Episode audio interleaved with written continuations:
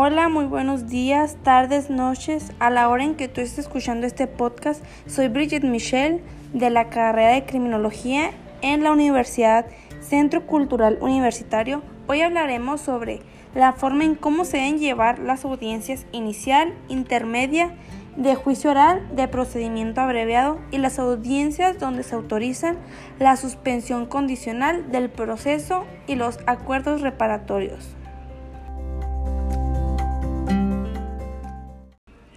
Mi objetivo en este nuevo tema es presentarles la forma en cómo se deben llevar a cabo las diferentes audiencias mencionadas anteriormente.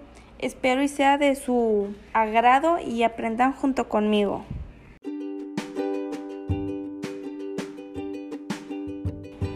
Como primer punto es la audiencia inicial. Aquí es, es lo primero que se debe llevar a cabo. Aquí se debe convocar al juez de control una vez pues que el imputado se pues se encuentre presente a disposición pues por los diversos motivos por el cual fue citado.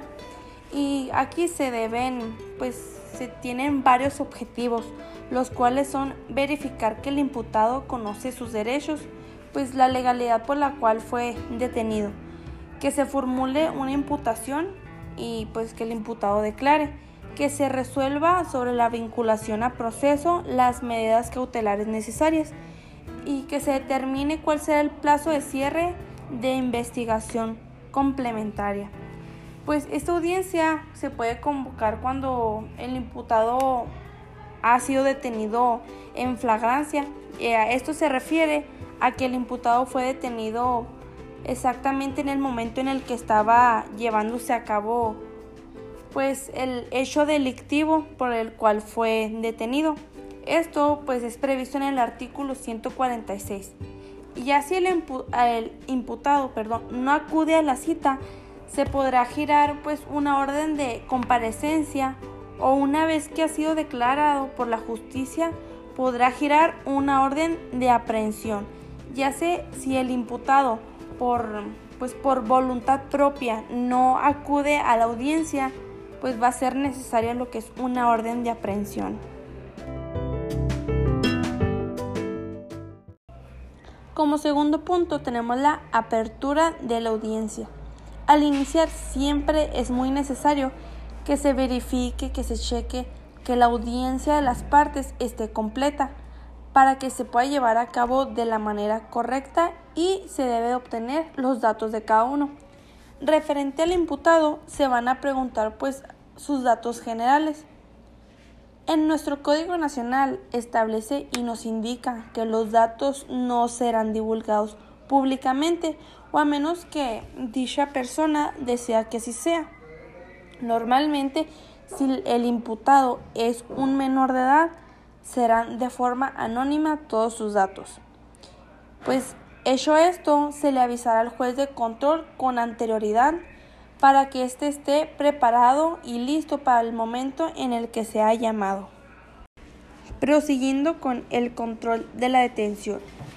Por los motivos por los cuales el imputado fue detenido, ya sea de manera en flagrancia o en caso urgente, en la audiencia inicial, el Ministerio Público tiene la obligación de justificar pues el motivo por el cual fue detenido, su legalidad de dicha detención. Aquí es donde se le permite al defensor pues debatir la solicitud para que el juez tenga en sus manos el poder para resolver dicho problema.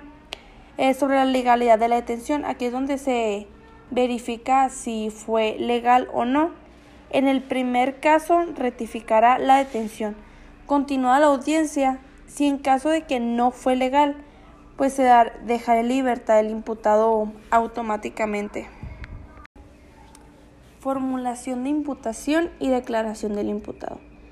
Después de que nuestro juez haya declarado como legal la, pues los motivos por el cual fue detenido, eh, el Ministerio Público debe de formular la detención del imputado. En caso pues, de que haya comparecido en virtud de una cita, una vez identificadas las partes, deberá proceder a formularse la imputación.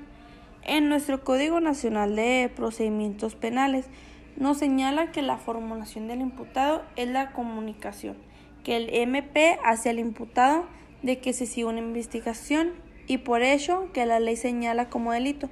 Aquí el Ministerio Público pues tiene la obligación de hacerle saber a la persona pues de que en lo que él realizó pues en nuestro Código Nacional se señala como delito y que no es correcto. Y también nos dice que los elementos de formulación de, de la imputación son el hecho, clasificación jurídica, forma de participación que le atribuye y que deberá informarle el nombre de los acusadores. El defensor podrá solicitar aclaraciones o precisiones si son procedentes. El Ministerio Público deberá realizar precisiones o aclaraciones solicitadas por la defensa. Aquí el, Ministerio Público debe de pues, tener la suficiente información para cualquier tipo de duda que sea necesitada por medio de la defensa. Vinculación al proceso. Aquí es donde se sabe si el imputado desea pues declarar o no. Si el imputado en caso de que se niegue a declarar, pues dentro de la audiencia, luego de que se le haya dado pues dichas oportunidades para beneficio del mismo, el Ministerio Público solicita la vinculación directamente pues a proceso. Antes el juez de control deberá preguntársele al imputado en qué términos él desea que se resuelva su situación jurídica, ya si sea antes de las 72 horas. Bueno, en este caso, si desea que se resuelva dentro de las 72 horas establecidas, el Ministerio Público solicita directamente lo que es la vinculación a proceso. En caso de que pues el imputado desee que se resuelva dentro de las 72 y 144 horas, pues se le dará una fecha de audiencia para que pues él acuda. Si se solicita, pues el ampliador, la defensa desahogará pruebas.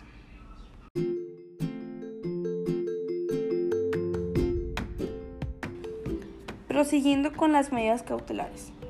Dentro de nuestro Código Nacional de Procedimientos Penales establece el momento en el que se debe solicitar, pues debatir sobre las medidas cautelares que se le impondrán al imputado.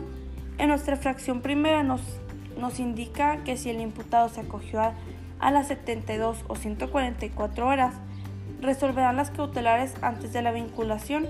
Las medidas cautelares se deben discutir antes de vinculación al proceso.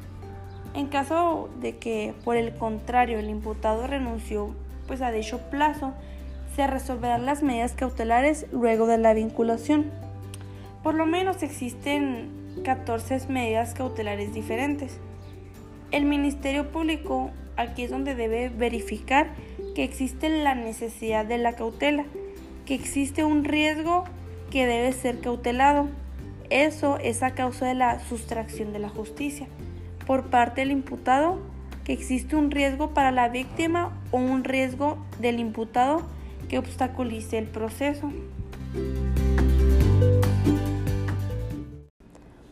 Plazo de cierre de investigación.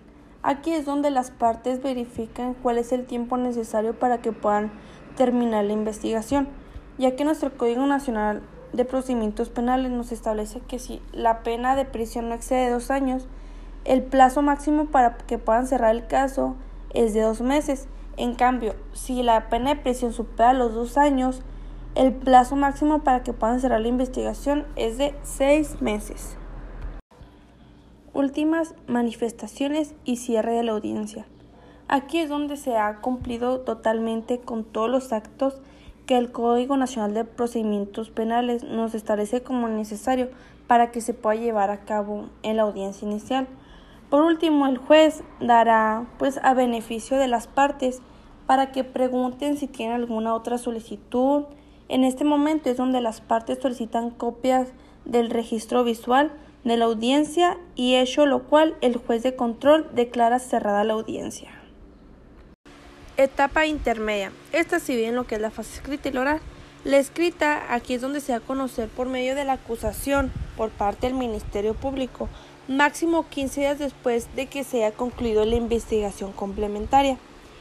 Aquí el Ministerio Público debe exhibir copias de la carpeta de investigación y da acceso a la defensa el imputado tiene pues la oportunidad de pues pedir lo que es la reparación de daños y cuantificar su monto.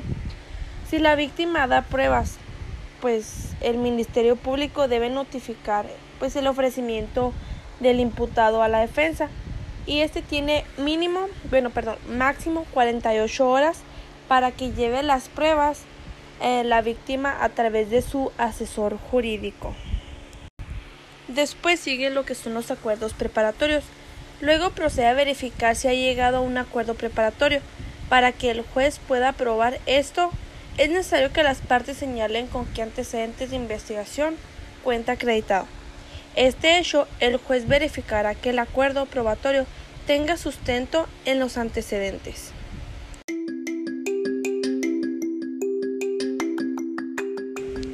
Auto de apertura a juicio oral. Esto debe contener los siguientes acuerdos.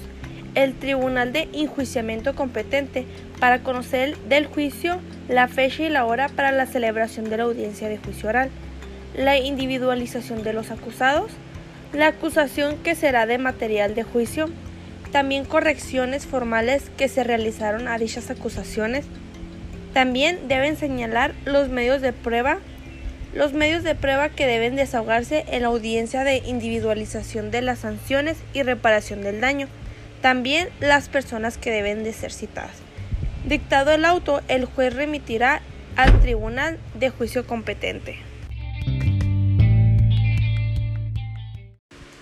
Aclaración sobre la prohibición de intervención del juez de control.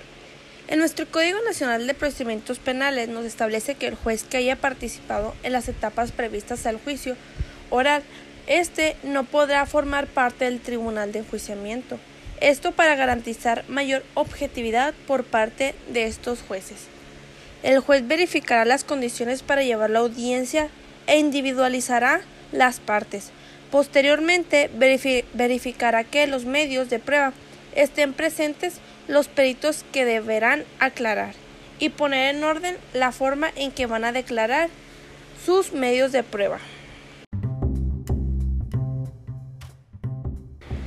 Por último tenemos lo que es el desarrollo de la audiencia de juicio oral. Aquí el juez abrirá el debate y dará oportunidad a las partes para los alegatos de apertura. Primero el Ministerio Público, luego el asesor jurídico de la víctima y por último al defensor del acusado. Después de esto se pasará al desahogo de prueba ofertada por el Ministerio Público, por el, por el orden que él o ella determine, luego el desahogo de la víctima u ofendido y por último la prueba de la defensa. Quien haya ofrecido a ese testigo o perito empezará por realizar lo que es el interrogatorio. Perdón. Así se le dará el uso de la palabra a la contraparte Así el código establece una serie de preguntas que no, que no están permitidas para las personas que van a realizar el interrogatorio y las pruebas darán autorización a las preguntas o no. Después se procederá a los alegatos de apertura y clausura. Y por último tenemos y procedemos a lo que es la deliberación.